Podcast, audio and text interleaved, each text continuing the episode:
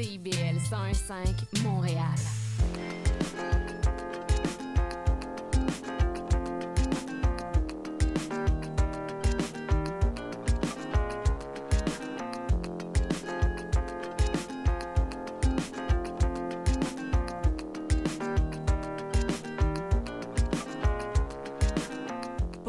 Toutes et à tous et bienvenue dans l'émission Prendre racine, une émission qui regarde l'immigration sous la loupe de la langue française. Cette émission vise à comprendre l'impact de celle-ci sur l'intégration des nouveaux arrivants, peu importe d'où ils viennent.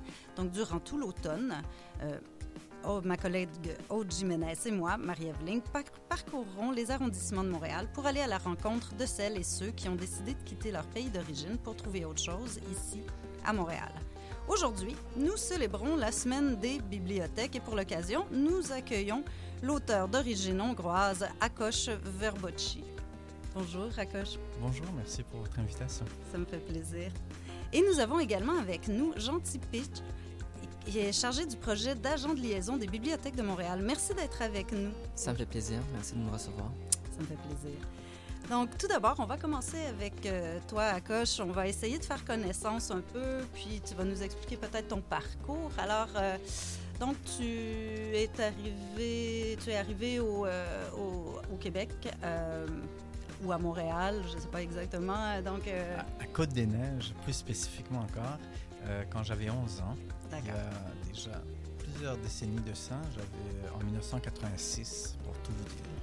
Donc, il n'y avait pas encore les grosses vagues d'immigration euh, qu'on a maintenant. Et c'était un peu plus. Il y en avait peut-être un peu moins. Quoi, Côte-des-Neiges, c'est multiculturel. Alors, j'arrive dans un milieu très multiculturel. Moi, j'ai j'ai pas l'impression qu'il n'y a pas d'immigrants au Québec, j'ai l'impression que tout le monde est immigrant au Québec. Ah oui.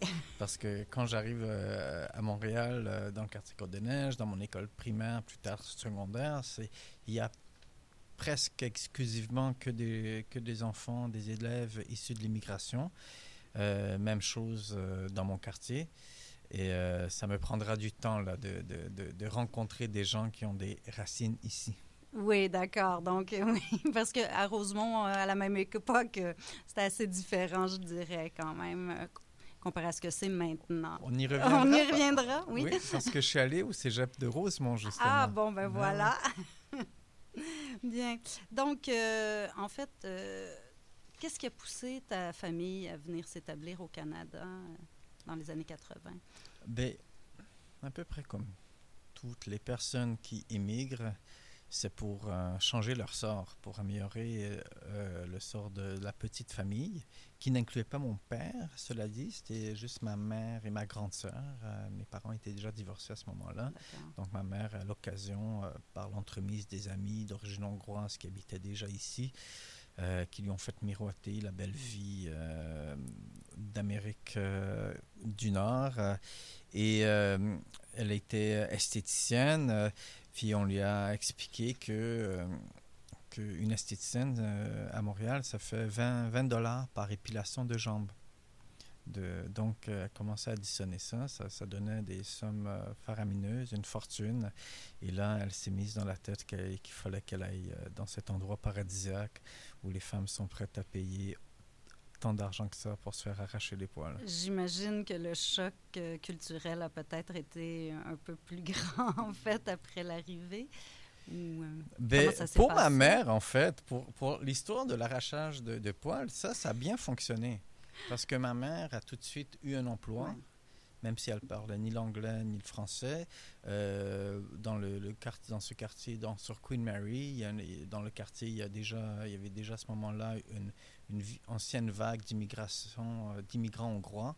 Donc, il y, a, la communauté, à l'intérieur de la communauté, euh, il, y avait, euh, il y avait beaucoup d'argent à faire.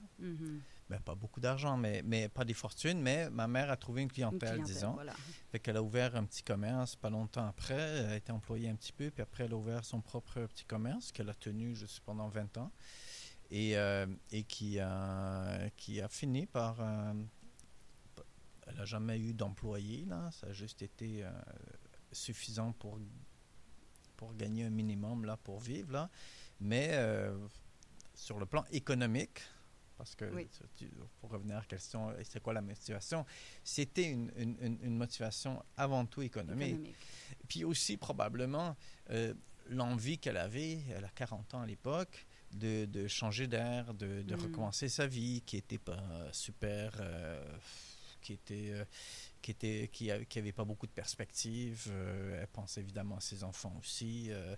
Elle trouvait que tout ça, euh, l'Amérique du Nord, Montréal, euh, les épilations de jambes, euh, l'argent, C'était parfait. C'est le rêve américain. c'est le rêve américain, puis, puis elle s'est mis ça dans la tête, Ok. qu'elle a retrouvé une- une- une- un stratagème pour, pour arriver ici. Puis pour les, comme beaucoup d'immigrants, donc c'est un peu euh, ce qui se passe souvent. Et euh, mais pour les enfants, c'est autre chose parce qu'on les déracine quand même les enfants euh. Pour les amener dans un autre pays. Surtout si vous avez, si avais 11 ans, c'est quand même euh, un âge crucial. Mais Comment je dirais que le déracinement, il existe hein, pour les adultes, pour les enfants.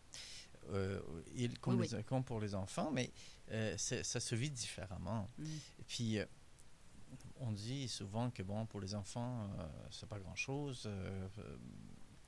Et c'est, c'est- ça va être plus facile, ils vont apprendre les langues vite, ils s'adaptent, ils s'adaptent à tous les enfants. Mais, euh, ben bon, moi, j'ai quand même 11 ans à l'époque, j'ai fait presque toute mon école primaire là-bas. Moi, j'ai en Hongrie, euh, euh, j'ai mes amis, j'ai ma vie, j'ai mon univers. Moi, Mhm. je vois pas pourquoi il faut changer tout ça. Là. Moi, j'ai, aucun, je suis privé de rien, ni d'amour, ni d'argent, ni de. Bon, on, on, on vivait pas richement, mais, mais moi, j'ai, pas, je voulais pas venir ici. OK. C'est ça, pour, expliquer ça. Et donc, une fois qu'on arrive ici, ben, on atteint rapidement le, le point de non-retour. Puis ça, c'est, peut-être différent avec les immigrants euh, qui arrivent euh, les années euh, à, à- à l'ép- Subséquente, là, mais à ce moment-là, il y avait, est-ce qu'il y avait des classes d'accueil? Oui. OK. Donc, j'arrive dans une classe d'accueil, euh, dans la classe de M. Nicolas, qui, euh, qui- où j'apprends le, le- le- tranquillement le français, où j'apprends à vivre avec la diversité. Moi, je viens d'un Mhm. milieu très homogène. Moi, c'est le Québec qui m'a appris à vivre avec des gens de différentes couleurs, puis de différentes d'origines, puis de différentes religions. Là. Euh, Chez nous, euh, tout le monde était pareil. Mhm. Donc, j'a- j'apprends à vivre avec la diversité grâce au Québec. J'apprends le français euh, tranquillement, mais je garde euh, le mal du pays, c'est sûr. Oui. Donc, euh, est-ce que, est que tu es retourné euh, dans ta jeunesse? Est-ce que tu faisais des allers-retours, Hongrie et euh, Canada? Oui, pas les premières années, parce qu'on n'avait pas les moyens, mais trois ans après mon, mon arrivée, donc à 14 ans, je retourne, puis après je retourne, euh, j'ai pris l'habitude aussi de retourner aux au, aux 3-4 ans en Hongrie Mhm. pendant longtemps. Maintenant, ça a changé. Et, euh, et donc, j'ai continué à garder des liens avec la Hongrie. Donc, j'ai pas coupé mes liens avec la Hongrie à 11 ans. Euh, même aujourd'hui, je suis un peu au courant de ce qui se passe là-bas. J'ai encore des amis, j'ai un peu quelques membres de, famille, de, la- de ma famille. Donc, je n'ai pas tout à fait coupé mes liens avec la Hongrie, mais c'est sûr que à cette époque-là, le, le changement il était drastique parce qu'il n'y avait pas Facebook, il n'y avait pas Zoom pour rester en contact, il n'y avait pas euh, même le téléphone, et ça coûtait une fortune. euh, euh, ceux qui ont vécu à l'époque, euh, je ne vais pas euh, donner de- euh, votre âge, là, mais j'ai l'impression qu'il y a des gens ici dans cette salle qui se souviennent que ça coûtait une fortune des interurbains. Oui, là. oui. Et en fait, il restait que la correspondance écrite à la main. Ou, euh, Et j'écris beaucoup à l'époque. Oui. Et, et l'écriture, j'ai euh, mes premières expériences d'écriture, à part les, les, affaires- les, les- les trucs scolaires, là, c'était l'écriture de lettres. Moi, j'ai écrit beaucoup de lettres pour rester en contact avec euh, ma famille, mes amis. Euh, et, euh, mais on savait plus ce qui se passait dans notre pays d'origine, à part les petites nouvelles qu'on avait, anecdotiques. mhm. Dans les faits, il fallait prendre racine ici pour reprendre le titre de votre émission, Oui. qui est bien trouvé par ailleurs. Euh, parce que parce qu'il n'y avait pas cette idée qu'on pourrait, d'une certaine façon, tout.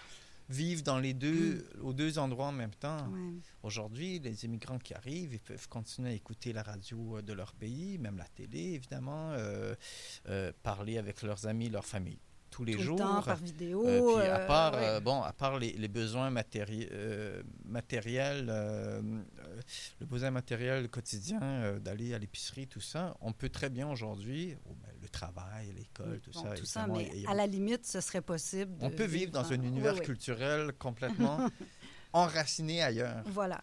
Moi, nous, on n'avait pas le choix. En fait, j'avais, je pensais pas que j'avais le choix. Fait que Ok. j'ai, j'ai, j'ai, j'ai, j'ai dû euh, euh, m'adapter puis apprendre la langue, On- etc. On va y revenir justement à cette francisation-là euh, et l'impact dans ta vie. Juste avant, on va passer en musique avec euh, un, bon, un groupe hongrois qui s'appelle le Hobo Blues Band. Corrige-moi si, si je prononce très- mal ensuite la, la, la- la- la chanson qui s'appelle High Talk Dollar. C'est, en- c'est ça, Hoytok Qui est une, euh, qui est un. oh, je- votre accent hongrois est encore à travailler, Oui, mais voyez, mais c'est, pas, euh, euh, personne n'est insulté. Donc c'est une chanson euh, que, que, que, que j'aime bien, que je sais que mon père écoutait ça, alors ça me rappelle un peu ça. Et, et, et- et ça parle, c'est un peu une chanson d'amour, mais ça parle de la, la difficulté d'être à la fois traqué, l'impression d'être toujours traqué, puis être aussi celui qui est obligé de traquer les autres, d'être euh, un, un peu dans une zone d'entre-deux. OK. Bon, je, je nous laisse écouter ça. Oui, on écoute ça tout de suite.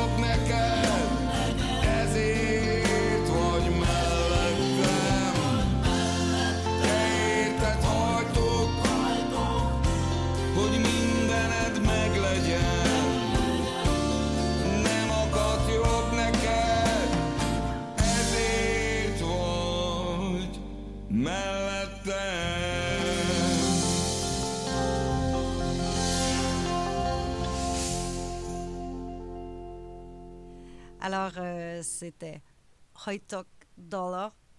de, du Hobo Blues Band. J'espère que je l'ai mieux prononcé la deuxième fois. Alors, on est toujours avec Akosh euh, Verbocci. Et euh, donc, on va, on va parler un peu, on était en train de parler de son arrivée euh, au Québec, à Montréal, à Côte-des-Neiges, dans ce milieu multiculturel-là. Et là, on va parler un peu de la francisation, comment ça s'est, fait, qu'est-ce qui a aidé à cette francisation-là, parce que maintenant, bon, on, on s'entend, tu es québécois. Je suis un Québécois venu d'ailleurs. J'aime ça dire ça comme ça. c'est bon. Parce que j'ai pas cette prétention. Je, me sens ici chez moi. Je me, je me- je me considère comme Québécois. Mais en même temps, j'ai pas non plus la prétention d'avoir euh, euh, d'avoir des ancêtres qui ont cultivé euh, l'île d'Orléans. Non, mais moi non et- plus, donc je pense qu'on est pas mal dans cette... Mais je pense que j'aime ça, cette formule, québécois venu d'ailleurs. ça explique qu'il est possible de venir d'ailleurs puis de devenir québécois. Donc, euh, la culture québécoise, tu l'as rencontrée en étant Ouais. ici. Donc, euh, c'est sûr que la culture, euh, donc la culture, euh, toutes les, tous les trucs culturels, mais il y a la culture sociale aussi, il y a toutes ces cultures-là. Euh, est-ce que ça, est-ce que c'est passé par la langue française ou autrement tu Ouais. as Mais rencontré? ouais, forcément en fait, parce que d'abord il fallait, bon, on apprend une langue pour, pour des raisons utilitaires, hein, pour des Mhm. raisons de survie, pour des raisons euh, pour, pour communiquer, pour rencontrer, euh, euh, pour, pour, pour pouvoir communiquer avec notre entourage. Bon, toutes les plein de bonnes raisons d'apprendre une langue, mais c'est à travers la langue qu'on finit, la, la- la langue d'un pays, qu'on finit par découvrir sa culture, ses codes, ses façons de fonctionner, ses parce qu'il y a la face, il y a aussi il y a la il y a d'apprendre une langue, puis il y a la façon de parler, la Mhm. façon d'aborder les, les gens, tout ça, c'est culturel. Et, et, euh, et, et- et moi, dans les premières années donc, ma- de, de ma vie ici, je rencontre pas vraiment de Québécois de, de souche. Le- euh, dans le, dans, à l'école, euh, on- on- on- le, le contenu culturel est assez faible, on n'a pas beaucoup de livres à lire. C'est vraiment véritablement plus tard, quand je, je, je fais mon cégep à Rosemont, comme je Mhm. disais, euh, que, que j'ai un, un second exil, que c'est un peu par hasard que je me retrouve là. J'ai pas des bonnes notes quand je sors du secondaire. C'est un cégep du premier tour, deuxième tour, troisième tour qui finit par m'accepter. Euh, je, y a pas, je disais qu'il n'y avait pas Facebook à l'époque, mais il n'y avait pas Google Maps non plus. Fait que je savais même pas où c'était Ok. euh, cégep de Rosemont. C'était juste, j'ai coché une case sur une feuille et je me retrouve donc dans un, univers complètement différent de celui que je connaissais jusque-là. Donc, une seconde immigration presque Oui, à l'intérieur oui. de Montréal. Et, et là, euh, je- bon, fait qu'il y a un autre quartier, euh, un, un milieu euh, où la majorité euh, des, des, euh, des élèves, des étudiants sont québécois euh, d'origine, mais bon, il y a, il y a aussi de, de- des- toutes sortes de minorités là, Montréal euh, dans, en, 80 Oui, quand en même, oui, 92, là, c'est déjà un- un- un- une ville d'immigration. Mais j'ai mon vrai exil, c'est dans les- à l'intérieur des cours, c'est de découvrir. euh, je, je fais des, des sciences humaines parce que je savais pas trop quoi faire de, de ma vie, et je découvre la littérature québécoise, l'histoire du Québec, la sociologie, la philosophie, les- toutes, toutes des choses qui me permettent de réfléchir sur l'endroit où je suis arrivé six ans plus tôt. Mhm. Et, euh, et, et là, c'est c'est ça mon, ma, vraie, ma vraie rencontre à ce moment-là, c'est avec cette culture québécoise-là. Euh, comprendre euh, aussi, ça m'a permis de comprendre les débats politiques de l'heure. Là, on est en 92, euh, c'est les- les- on est à la veille du, du, du, réfé- du référendum Ouais, de ouais, 95. euh, la- les- Le, le lac Meach. le lac euh, tout ça. j'ai- confronté à cet univers-là. Et c'est là où j'ai l'impression que, d'après, après avoir rencontré une langue qui était une obligation, si sans la loi Mhm. 101, sans la loi 101, je serais allé euh, étudier en anglais, ouais. comme tout le monde, avant la loi 101.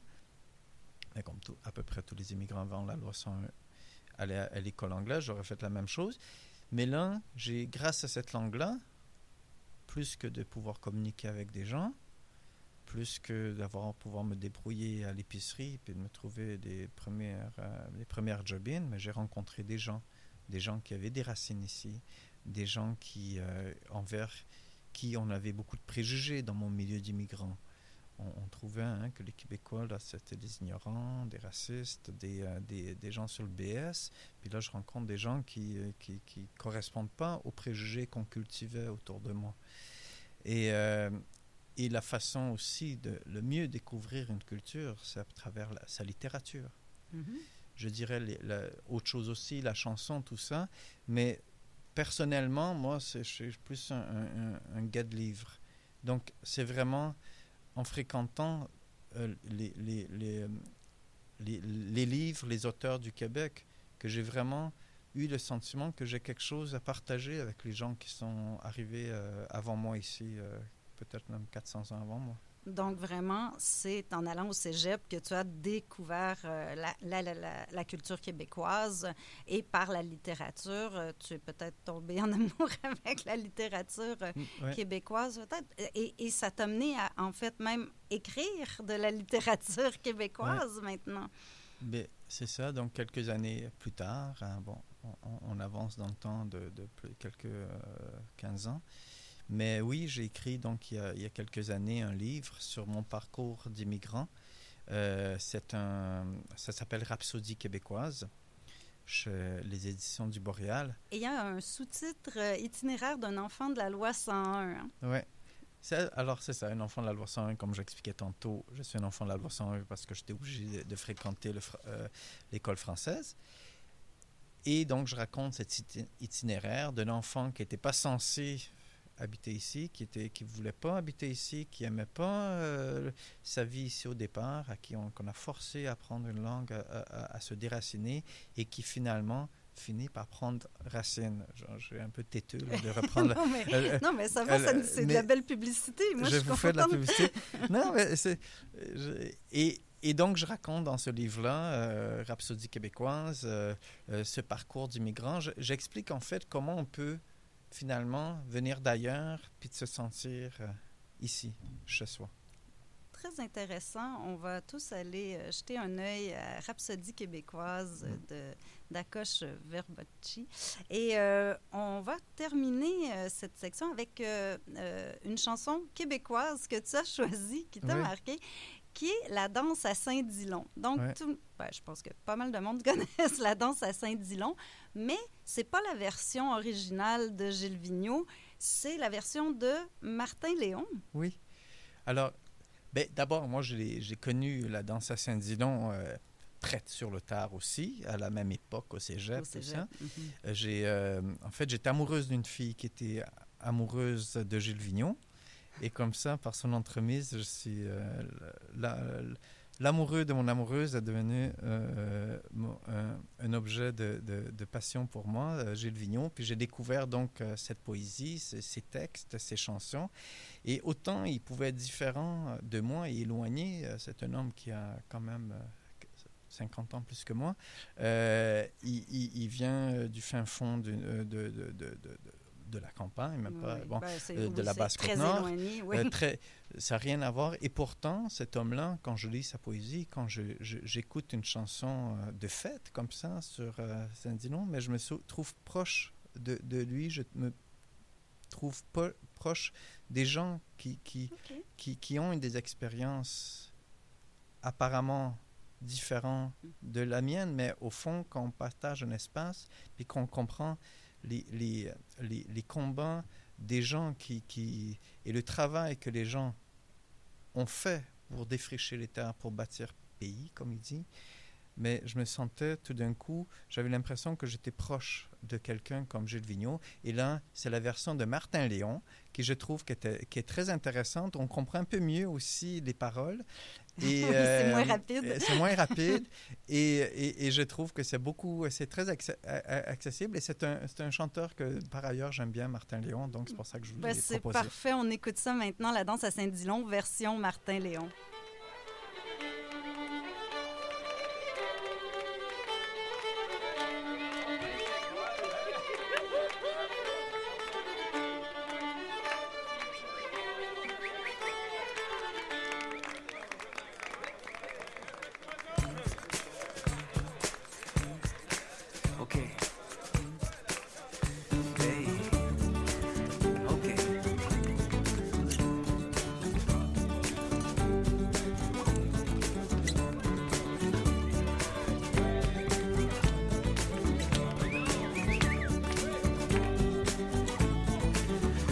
Soir à Saint-Dilon, il n'y avait pas grand-chose à faire. On s'est dit, on fait une danse, on va danser chez Bibi. On s'est trouvé un violon, un salon des partenaires, puis là, la soirée commence, c'était vers 7h30. Entrez, mesdames, entrez, messieurs. Marianne a sa belle robe et puis Roland a ses beaux yeux. Yvonne a mis ses souliers blancs, son décolleté puis ses beaux gants. Ça aime à faire les choses en grand, ça vient d'arriver du couvent. Il y a aussi Jean-Marie, mon cousin puis mon ami. Comme il savait la vie avec ses petits souliers vernis. Le vlomi, comme on dit, comme un commis voyageur. Hey, c'était beau les voir danser, madame. Quand on danse à Saint-Dilon, c'est pas pour des embrassages, c'est au lui ça va vite, il faut pas passer des pas. Il faut bien suivre le violon, si vous voulez pas être sage, aussi bien partir de suite, il y a ni temps ni place pour ça. Tout le monde balance et puis tout le monde danse, Jean la danse avec Antoine et puis Jeannette avec Raymond. Petit Paul vient d'arriver avec Thérèse à ses côtés, ça va passer la soirée à faire semblant de s'amuser. Mais ça s'ennuie de Jean-Louis, son amour et son ami, qui est parti gagner sa vie l'autre bord de l'île l'Anticosti. Il est parti un beau samedi comme un maudit malfaiteur.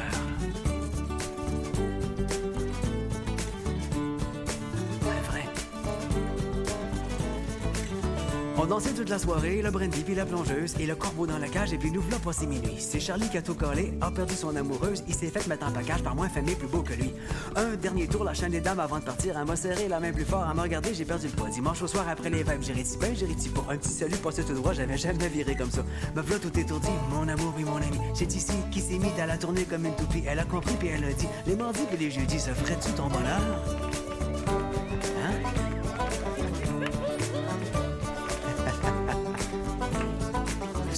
Bonheur sans mon nom?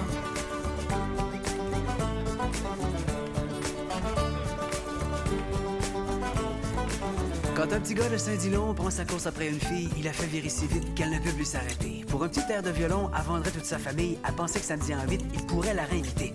Haute ta capine, et puis swing la mandoline, et puis haute ton jupon, puis swing la madelon, swing la fort, puis torse le corps, et puis fais d'ivoire que t'es pas mort.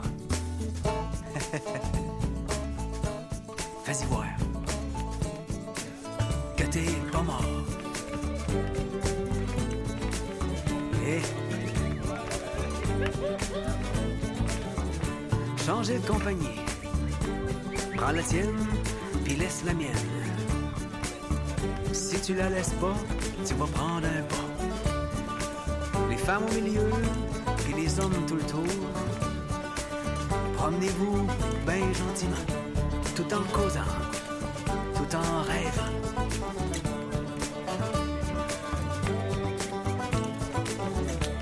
Et puis swing la baquette dans le fond de la boîte à bois. Domino, les femmes ont chaud.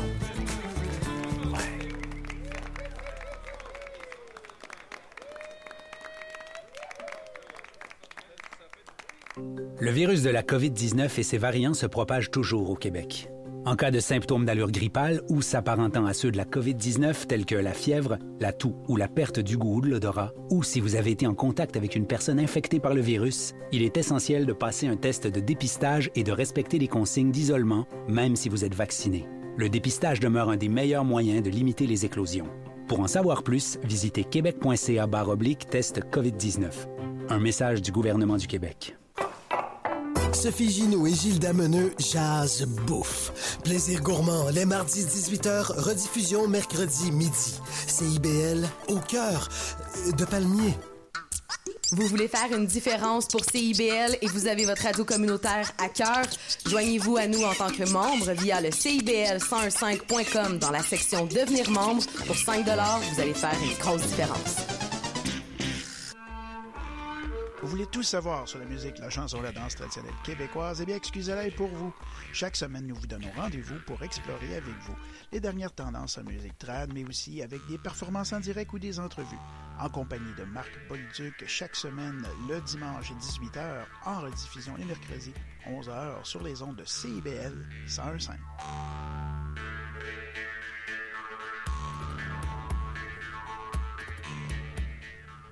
Maintenant, on va, on va accueillir euh, Monsieur euh, Gentil Piche, donc, euh, qui, est en ch- qui est chargé du programme d'agent de liaison des Mhm. bibliothèques de Montréal. Alors, euh, je peux te tutoyer. Absolument. donc, euh, Gentil, est-ce que tu peux nous expliquer un peu qu'est-ce que c'est ce programme d'agent de liaison des, des- des bibliothèques? Qu'est-ce que ça fait exactement? Oui, sans problème. Donc, les agents de liaison, ce sont des bibliothécaires en arrondissement qui vont développer des services euh, qui sont euh, euh, des services en fonction des besoins des nouveaux arrivants de leur quartier, de leur arrondissement. Donc, c'est vraiment très spécifique comme mission. Est-ce que ce sont des, des services littéraires ou en fait liés à la bibliothèque ou ça va au-delà de, En des fait, services bi- bibliothécaires? C'est de tout, je vous dirais. Donc, ce sont autant des services qui seraient euh, dans l'imaginaire collectif facilement euh, liables au- au- à la mission des bibliothèques, aux, aux ressources des bibliothèques, et d'autres services auxquels on ne penserait pas qu'on pense à des bibliothécaires. Donc, euh, il y a des ateliers de, de création de films, de recueils, de cuisine, il y a aussi des cercles de parole, il y a des visites, il y a euh, des, euh, de la formation pour la recherche d'emploi. Donc, c'est plein de services, tous développés vraiment selon les besoins particuliers de chaque localité. Donc, d'un agent à l'autre, ce ne seront pas les mêmes services. D'accord. Donc, les agents s'occupent d'un service en particulier? Pas d'un service, mais d'un d'un Un arrondissement. arrondissement. OK. Donc, par arrondissement, les services vont différer selon les besoins de chaque arrondissement. Absolument. D'accord. Donc, j'imagine que s'il y a telle communauté plus, euh, plus importante dans, dans, dans un arrondissement, on va peut-être trouver des interprètes, on va, on va les aider à, Oui, à oui. s'intégrer euh, plus facilement. Oui, c'est une stratégie qui a été adoptée euh, notamment par Extension. Souvent, oui, ce sont des interprètes, mais ça peut être aussi des personnes qui sont euh, reconnues dans la communauté, donc qui vont jouer un rôle de mobilisation et vont être vraiment des informateurs privilégiés, autant pour euh, le service municipal et bibliothèque que leur communauté, donc vraiment des passeurs. D'accord. Et euh, donc, les, ces, ces ateliers-là se font à l'intérieur des murs des bibliothèques dans chaque arrondissement? Oui, et à l'extérieur également. OK. donc, ça- vraiment, ça ratisse large pour tous les besoins des nouveaux arrivants Oui, parce qu'il y a aussi un enjeu d'accessibilité. Vous savez, quand on, on parle de services municipaux et de clientèle marginalisée, l'accessibilité, c'est pas nécessairement les- la capacité physique d'accueillir, mais aussi, aussi les obstacles que les populations ont face à certains services. Parfois, ils viennent de, de contrées où euh, le service municipal n'est pas aussi accessible ou euh, ouvert que, que nous. Il n'y en a pas des fois. Ça, ça arrive. Euh, puis je dis pas ça nécessairement des gens qui viennent de l'étranger, mais ça peut être une région au Québec qui n'a pas les mêmes services qu'à Montréal. Oui, Donc ça sûr. aussi, c'est une sensibilisation qui est à faire. Et, et en fait, et, et ça, s'adresse aux adultes ou ça s'adresse aux familles, aux enfants, à tout? Encore une fois, je veux dire à toutes ces réponses. D'accord. Donc, euh, euh, et il y en a en lien, j'imagine, avec les bibliothèques. Donc, en- en- en- il y a certains ateliers en lien avec la lecture. euh, Absolument. Donc, on a des ateliers qui vont sensibiliser les parents à l'importance de l'éveil à la lecture, donc de lire à leur tout petit, de 0 à 5 ans. On, on a des ateliers, on a des, des, des heures du conte interculturelles, dont des histoires de d'autres d'origine étrangère. Euh, on a des formations à la recherche documentaire. Donc, ça, c'est très bibliothèque OK. traditionnelle, on Oui, oui, oui. dire. Oui, parce qu'il y a le problème, des fois, les enfants parlent mieux français et ont donc la lecture plus accessible que les parents.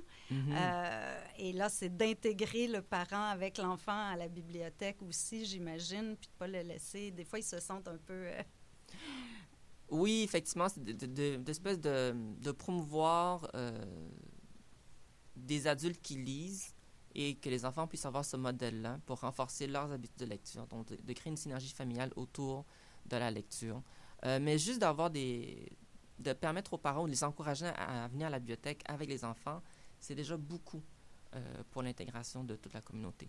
Oui, donc vous faites en fait des, des- prises de parole ou des, des conférences un peu partout dans les organismes pour euh, attirer les, euh, les, les- les familles pour euh, où vous restez au sein de la bibliothèque? Non, effectivement, on fait de la promotion, je ne sais pas si croiser le bon terme, mais disons assez large. Donc, c'est pas juste des, du bouche à oreille en bibliothèque qui fonctionne d'ailleurs très bien, euh, mais on, Des séances d'information sont disponibles. oui, mais on bénéficie également de l'aide des organismes communautaires pour euh, rejoindre certaines communautés. D'ailleurs, c'est vraiment un des, une des clés de la réussite du programme, c'est qu'on est vraiment en complémentarité avec le dispositif de service local. Donc, et, on ne fait pas le travail des, de nos partenaires communautaires, Non, on est vraiment en complément. Main, main Oui, dans oui. la main avec. Oui, on est sur Oui, des tables de... Dans la plupart des cas, les bibliothèques publiques, il y a un représentant qui est sur la table de quartier.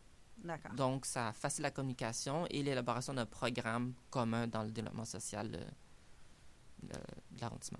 Et dans ce, dans, dans ce rôle-là, donc on- je reviens à notre thème euh, Mhm. favori qui est le français, Mhm. la francisation, tout ça, la culture.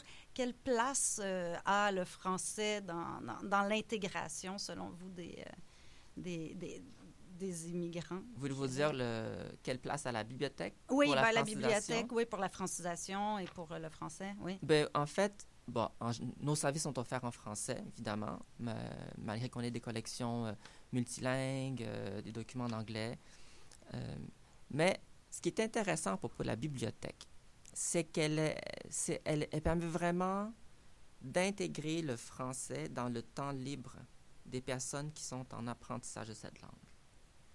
Et c'est pas un cadre évaluatif, c'est du plaisir. Et les recherches ont démontré que quand on est dans le plaisir, l'apprentissage est plus facile, la rétention est meilleure et le nombre de répétitions, là je parle de sport, est beaucoup plus petit. Donc c'est quelques centaines de répétitions quand on n'est pas dans le plaisir et c'est 40, 20 à 40 répétitions quand on est dans le plaisir.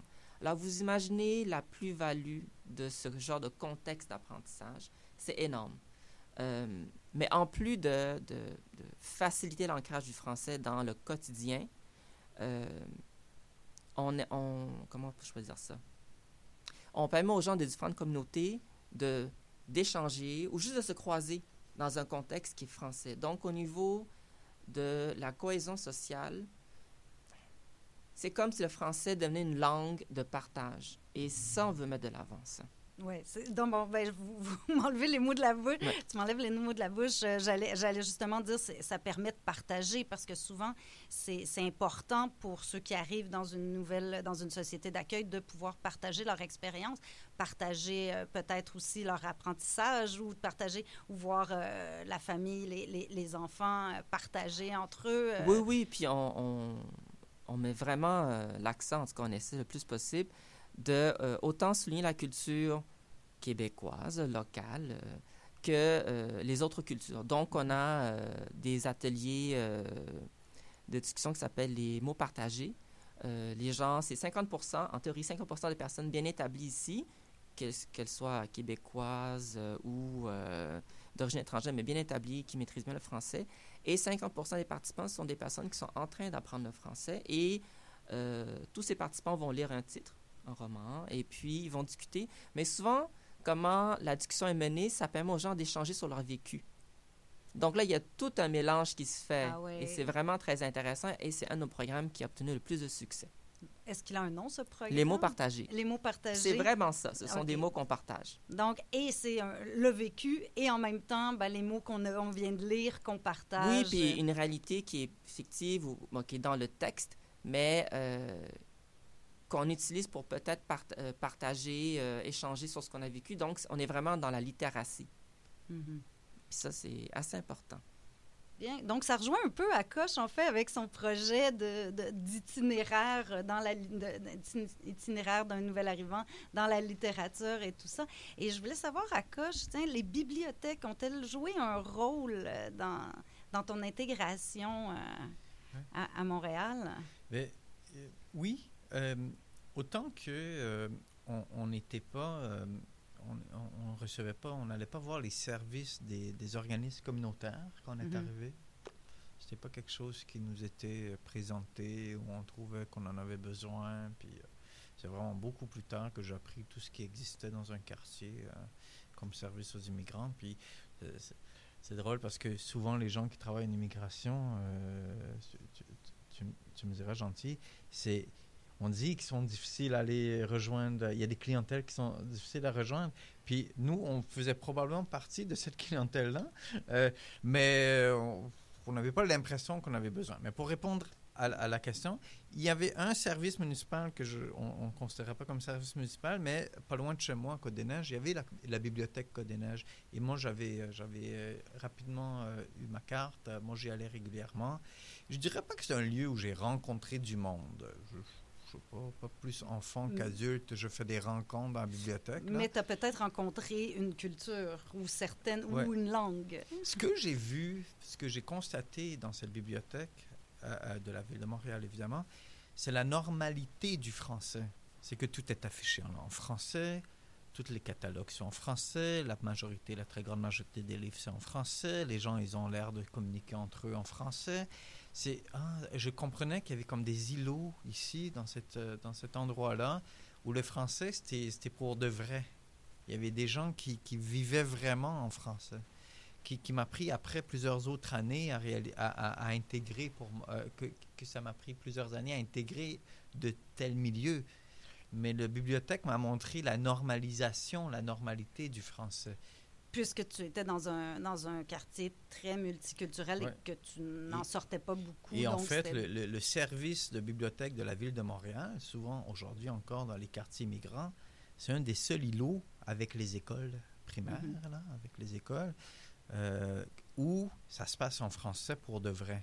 C'est pour ça que c'est important que la ville de Montréal prenne au sérieux son exemplarité en français.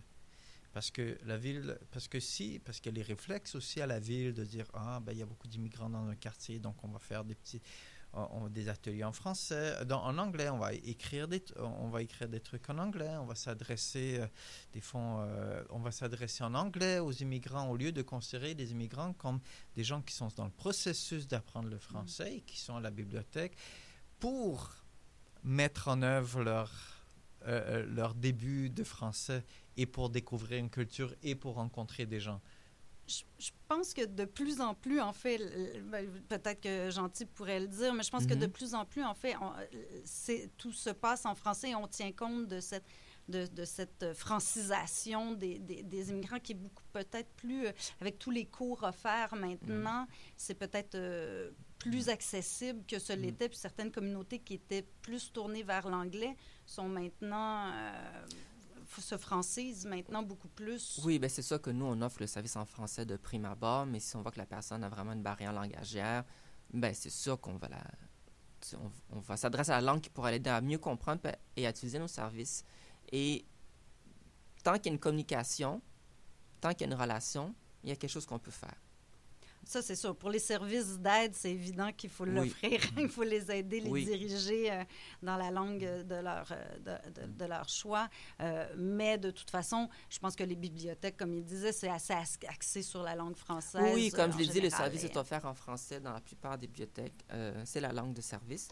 Puis, euh, ben, à je vais être un peu en désaccord avec, euh, avec toi parce que moi, quand j'étais jeune et que je suis allé, et, en fait, à Côte-des-Neiges aussi, mais à la Children's Library dans Parc Extension, j'ai, oui, il y a des, des, des collègues de classe, mais j'ai rencontré des adultes qui, à force d'y aller, me reconnaissaient et moi, je les connaissais. Puis, à la fin, on se connaissait.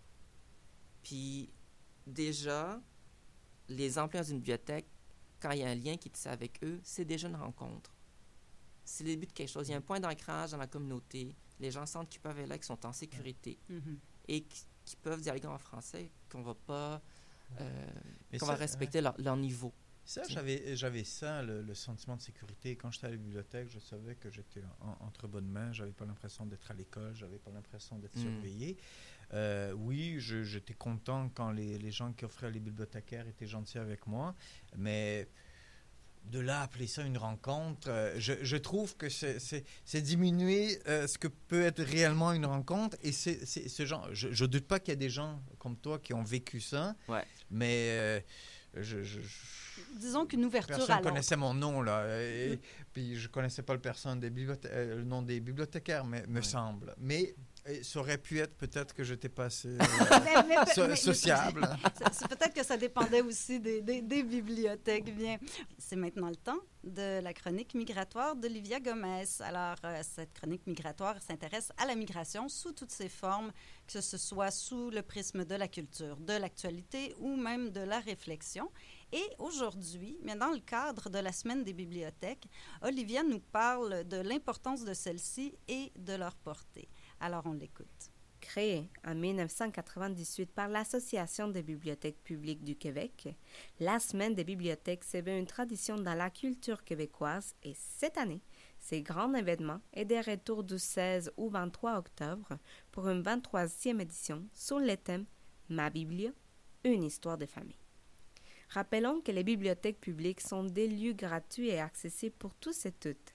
Ce sont des endroits où l'on peut emprunter une bande dessinée, un roman ou assister à la lecture d'un conte ou bien à une conférence. Aussi, les bibliothèques créent les conditions propices permettant aux usagers de découvrir leurs intérêts via les formats imprimés, audio, vidéo ou à travers une vaste collection de documents et de ressources variées. Cette année, la thématique abordée durant la semaine des bibliothèques fait référence au rôle primordial qui jouent les bibliothèques publiques auprès des familles québécoises et qui contribue notamment à favoriser la littérature familiale, c'est-à-dire l'ensemble des pratiques reliées à la lecture et à l'écriture à l'intérieur du noyau familial et qui influencent le développement des enfants. Durant cette semaine, plusieurs librairies de tout le Québec offrent une programmation ayant des activités organisées pour petits et grands qui se déroulent en ligne ou en bibliothèque, comme des ateliers, des ciné-conférences, des expositions et des rencontres avec des auteurs d'ici et d'ailleurs. Personnellement, j'assisterai à un rendez-vous littéraire avec Caroline Dawson, une Chilienne qui a grandi au Québec et qui publiait au printemps dernier Là où je m'étais, un roman à caractère autobiographique qui rencontre les défis, les peines et les joies vécues au fil des ans pour en arriver à trouver sa place dans la société québécoise. Pour les enfants, il existe les programmes bibliojeux ou les heures du conte en capsule vidéo, qui aident à la stimulation du langage oral et écrit et qui créent des moments magiques pour les familles. Qui dit semaine des bibliothèques publiques dit temps pour découvrir les bibliothèques et vivre une chance unique de voyager dans les temps, d'apprendre, de créer des liens avec la communauté ou encore de faire des grandes découvertes littéraires, le tout en famille. Alors, je vous invite à prendre connaissance de la programmation offerte par votre bibliothèque du quartier ou bien vous pouvez visiter le site semaine-des-bibliothèques.ca pour en savoir plus. Sur ce, je vous souhaite une bonne semaine de bibliothèque. On est maintenant de retour avec nos invités et pour la partie quiz de, l'émission. Alors, euh, donc, quelques petites questions sur euh, la culture québécoise ou euh, des coups de cœur montréalais, québécois. Donc, euh, souvent, je demande, bon, quelle est votre expression québécoise préférée? Est-ce que vous en avez une? Ou votre sacre préféré, hein? Ouais, J'aime bien motadine. Ah ouais? Ça se dit bien à la radio, euh, ça choque personne. Mais motadine, c'est- je trouve que ça, ça a quelque chose de quand même de satisfaisant malgré euh, le côté. euh, comme les sacs québécois, c'est un peu. euh, c'est pas très vulgaire. on, on- puis- puis- Le mais, mais, mais c'est c'est bien, c'est- oui, mais oui, je suis motadine. d'accord. Oui, oui, Bon, voilà. c'est- ça, ça sonne bien. Très bien. C'est- un sacre. As-tu euh, un sacre? Toi? Non, ben, je vais, je vais avoir une, une petite euh, réserve pour les sacs, mais je vous dirais que euh, ben là, ça, j'aime bien. Ça dit ce que ça dit. Dans, Ben là. Dans le sens, ça n'a pas d'allure. Ouais, ouais. À quoi tu penses? Ça n'a aucun sens. Je me que dis- tu Ben dis, Mettre ben les là. points sur les i. Les traits sur les Ben T, oui. les traits sur les T. Ben. Et j'avais une amie qui disait toujours et les points sur les J. Bon, je trouvais très drôle. Et euh, est-ce que vous avez euh, découvert la gastronomie québécoise? Et est-ce qu'il y a quelque chose qui vous a marqué, qui était vraiment un choc peut-être, mais qui a fait « Oh, c'est délicieux! Qu'est-ce que... » Donc, un plat québécois qui vous a marqué. euh, tiens, gentil, vous me disiez « Ah oui, oui? Ben moi, c'est les noms. Là, des... Justement, hier, j'ai acheté des, des pêtes de ça. C'est comme ça qu'on appelle ça? Je- Euh, les grands-pères. euh, Dans le sirop, Oui, mhm. euh, oui, des- ouais, voilà. » Donc, plus les noms que... Mais, ou les sucreries quand même euh? Non, mais je vous dirais, euh, le pâté chinois, bon, je sais pas à quel point c'est vraiment québécois. Ben, la poutine, tiens. Hein, la poutine, on sait que c'est assez québécois. Le pâté chinois, il paraît que c'est très québécois. Ah C'est donc, un- ah bon. malgré son nom, parce que le Québec est ouvert sur le monde depuis longtemps. Mais c'est un, un repas, il paraît que c'est que réellement les gens cuisinent ça chez eux depuis Oui, oui, des oui, générations et des générations. Donc Tout le euh, monde cuisine plus ça. que la euh, poutine qui est un, un- Ouais, un- qui est un qui est une fast-food, bouffe euh, euh, commerciale oui, au voilà. départ. ouais. C'est ça. Le- c'est de la malbouffe. Et l'autre, ben, c'est plus ce qui est cuisiné à la maison, le, le pâté chinois. Ouais, et, oui, c'est inspiré de la shepherd's pie euh, anglaise ou euh, du hachis parmentier français, là, c'est un Ouais. peu dans ce, dans ce- mais avec une petite touche québécoise. Donc, euh, ouais, donc il y a ça. C'est vraiment, ça revient souvent, hein, ce plat-là québécois quand même. Ouais. Peut-être tout- qu'il n'y en a pas tant que ça, en fait. Moi, Hmm. j'aime bien le. le- le- euh, je, je trouve qu'il y a des. des, des, euh, euh, je- En fait, je pense que c'est plus maintenant de la gastronomie avec, la, par exemple, avec les ingrédients. Donc, la cuisine boréale. On va aller chercher des herbes, des, euh, des- des- des- on va cuisiner avec du sapin, avec des trucs comme ça, comme aromates. Je pense que c'est plus dans ces, dans ces lignées-là ou avec des produits du terroir, avec les pommes, on va faire beaucoup de choses. ouais. avec, c'est plus l'inventivité autour euh, de Ouais. ça que peut-être euh, des plats Ouais. comme tels, mais il y a les classiques. Mais... Ben, c'est très intéressant parce que je discutais récemment avec un, un ami euh, cuisinier. Dans un... Et puis, euh, je lui ai demandé, mais est-ce qu'il y a une spécificité culinaire euh, à Montréal, disons, peut-être pas au Québec? Mhm. Puis il m'a dit, ben, à Montréal, malgré, tu sais, il y a des, des, des restos italiens, des restos, des restos ça, mais tout est un peu français. Il y a comme un petit, il y a comme une petite teinte française dans, dans tous les. il- Lui, son exemple, c'est que c'est un resto italien où il travaille, puis il m'a dit, mais nous, c'est en théorie la cuisine du sud de l'Italie, mais on met tellement de beurre que c'est sûr c'est l'influence française. Ce que j'ai trouvé très intéressant et mignon, mais peut-être que c'est vrai. C'est une- peut-être une bonne chose qu'on ait pris l'influence française plutôt que britannique pour la, pour la cuisine. Mais oui, j'en- doute même pas. J'ai l'impression, bon, déjà que la cuisine française est quand même une cuisine euh, traditionnellement ben, reconnue dans le monde. Mhm. Donc, euh, c'est sûr que les chefs ont dû s'inspirer beaucoup. Mais euh, oui, j'avoue que, bon, l'huile d'olive aussi, c'est bon. Ils pouvaient- sont Oui, pas obligés. mais, euh, mais je pense que, peut-être, c'est pas loin d'être mon sujet d'expertise, mais je pense que l'huile d'olive, euh, c'était quelque chose de, de- de très méconnu au Québec jusqu'à euh, pendant très longtemps. Là, on, on- Ah oui, on oui, mais, cuisinait euh, avec, du, le- avec, la, avec du Crisco, avec du... Mais il y a plein de trucs. Et- et- C'est récent. Et c'est ça, c'est ça. Puis ce que je voulais dire euh, tantôt, c'est que le, le- le- le- la bouffe québécoise de tous les jours a perdu ses liens avec le terroir pendant longtemps, là, parce que la, la- la nourriture nord-américaine s'est industrialisée. Euh, ce qui est- moi, j'ai Ouais. des amis qui me racontaient que chez eux, ils, ils- ils- ils mangeaient beaucoup là, du, euh, des, des trucs surgelés, des, des affaires euh, toutes faites, de- des, Il y a ça, mais je pense qu'il y a aussi l'influence de toutes les cultures qui est rentrée, surtout à Montréal, dans la cuisine, dans les maisons, en fait. Les gens font toutes sortes de, des, des, des, des sautés asiatiques, des, des, des pâtes à l'italienne. Des, Ouais. Tu sais, il y a- il y, y a vraiment des, Aujourd'hui- des, des- Oui, Oui, aujourd'hui. aujourd'hui. avant, mais avant, Ouais. il n'y avait pas de baguette euh, dans les... Ouais, tu sais, c'est- les gens mangeaient du pain Weston avec, Ouais. avec tout. Donc, Mm. on- c'est quand même parti de, de, de loin pour s'ouvrir à toutes sortes de... de- Oui, mais en même temps, je pense que la réputation gastronomique de Montréal en Amérique du Nord, je- pense qu'elle date de pas mal. Faudrait faire les études. Je, je Elle date de pas mal longtemps, mais c'était vraiment que des Français ou presque Mhm. qui, qui, qui tenaient le- le- la gastronomie à, à- dans- à Montréal avant les années 80, disons, Mhm. là, peut-être. À peu près, je dis des dates comme ça, là, c'est un peu n'importe quoi. Mais, euh, mais oui, maint- mais maintenant, c'est vraiment... Aujourd'hui, là, si, mais, mettons, je voudrais manger une tourtière, là, au centre-ville de Montréal, là, où est-ce qu'on va pour manger une tourtière? Est-ce que euh, dans, dans les dans les, les- les foires alimentaires au centre-ville, on peut pas acheter de tourtière, il y a tous les bouffes au monde. Puis ça, c'est assez... euh, assez euh, euh, en Italie, on trouve la pizza dans n'importe quel Mm. truc. Il y a des... Donc, fait que je veux bien manger de la tourtière, mais dans les, dans les tous les jours, je pense que ça s'est éloigné des gens. Ça, C'est une affaire de... mais peut-être parce que la tourtière a toujours été quelque chose qu'on fait à la maison et qu'on ne va pas manger ailleurs. Et tu sais, c'est vraiment les plats comme, comme même Mm. aller manger Même du pâté pâté, chinois. chinois. au restaurant, c'est très bizarre. Ben, Pour un Québécois, oui, c'est oui, assez mais dans beaucoup de cultures, euh, euh, il n'y a pas une, une- une si grande frontière que ça entre le- ce que les gens mangent traditionnellement chez eux et ce qu'ils mangent euh, à l'extérieur. En tout cas, Oui. il, il- il y a, Oui, OK. il y a toutes sortes d'options à l'extérieur, mais qu'il n'y a pas du tout l'option de la, euh, de, de- de- de- des, des plats de, terroir ou des plats maison Ouais. traditionnels. Ça, c'est je trouve que c'est assez exceptionnel au- Mm. euh, à Montréal, par exemple. À l'extérieur, peut-être ça existe un peu plus.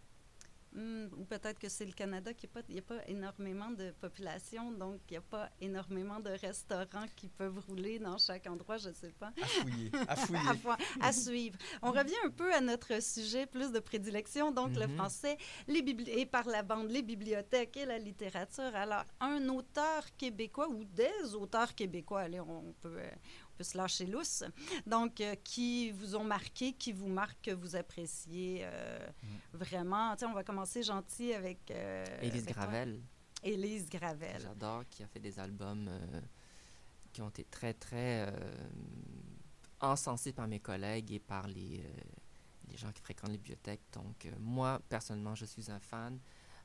C'est savoureux, c'est intelligent et ça fait réfléchir. Et moi, j'ai peut-être l'idée que c'est pour les enfants, euh, Élise Gravel. Mhm. Sauf peut-être, euh, elle avait sorti un Nunuche, là, le ma- un truc euh, il y a quelques années. ouais, le le magazine magazine Nunuche. Nunuche, qui était peut-être moins pour, euh, qui était pour tout le monde, mais, mais non, c'est pas pour les enfants seulement.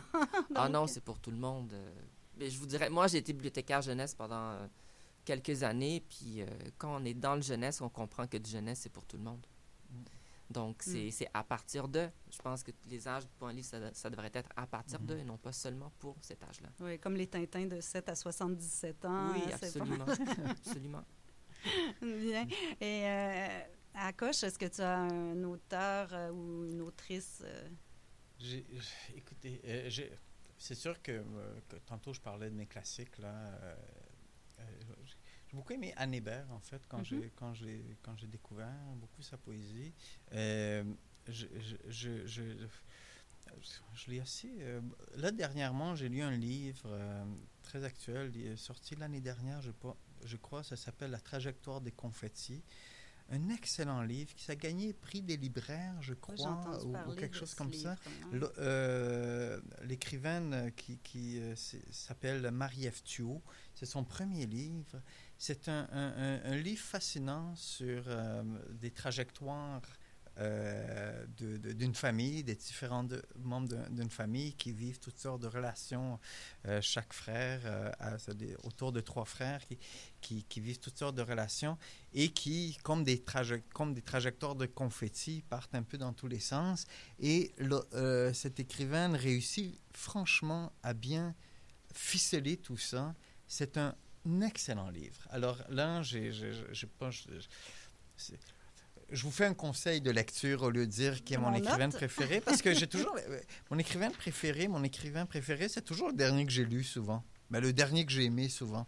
Fait que le dernier, euh, la dernière autrice que j'ai aimée, c'est euh, Marie-Ève que je connais pas, et, mais qui a écrit ce livre absolument fascinant, très très bien écrit, euh, Trajectoire des confettis. Bon, on va aller. Euh, c'est va- 18 ans et plus, par exemple. D'accord. Merci de le spécifier parce qu'on passe de Élise Gravel Oui, oui. à 18 ans. On passe de 7 à toi 77 ans à 18 ans et plus, là. Pas pour les mêmes publics, peut-être.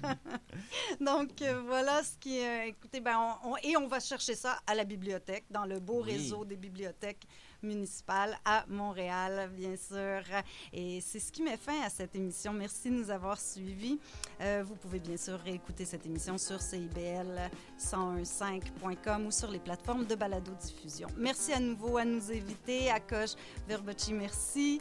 Gentil Piche, merci pour votre participation. Merci à Olivia Gomez pour sa chronique et aussi merci à Jean-Baptiste Demouy, notre réalisateur, qui s'est également occupé de la mise en onde cette semaine.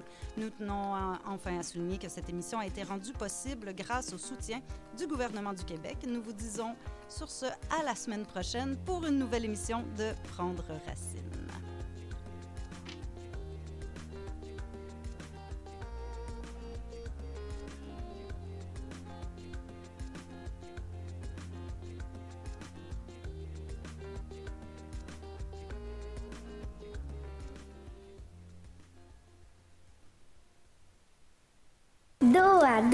Face à face, donnez-vous la main et changez de place.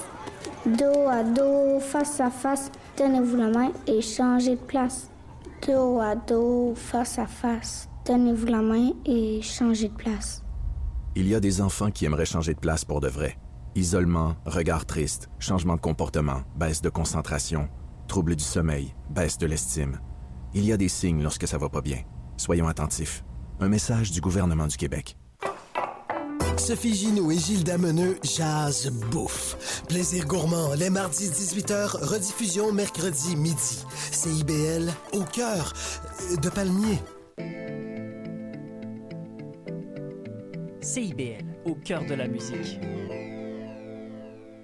Bienvenidos al podcast Cocina tu barrio. Cuisine ton quartier. Cozinhe o teu bairro. Cuisiner dans quartier avec nous. Cuisiner quartier. Cucina nel tuo quartiere. Cuisine ton quartier. Ici Annie Roy de Hatsa quand l'art passe à l'action. Je suis allée dans cet arrondissement montréalais à la